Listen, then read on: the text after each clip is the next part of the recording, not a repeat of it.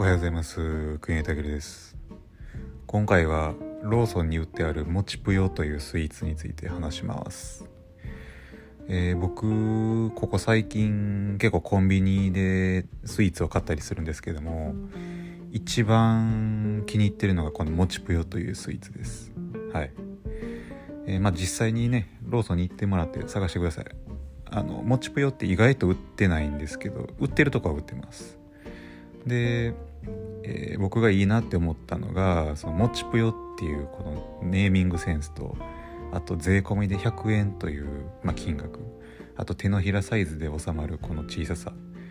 で、まあ、あとはまあ一般的なその、まあ、食感がもちもちしててとか、えー、北海道産生クリーム入りカスタードが入ってて、まあ、単純に美味しいみたいな、まあ、そういうのもあるんですけども、まあ、あのとにかくこのもちぷよは非常に素晴らしい商品だと思いますので、えー、もしローソンのスイーツコーナーで見つけたら試しに買ってみてください。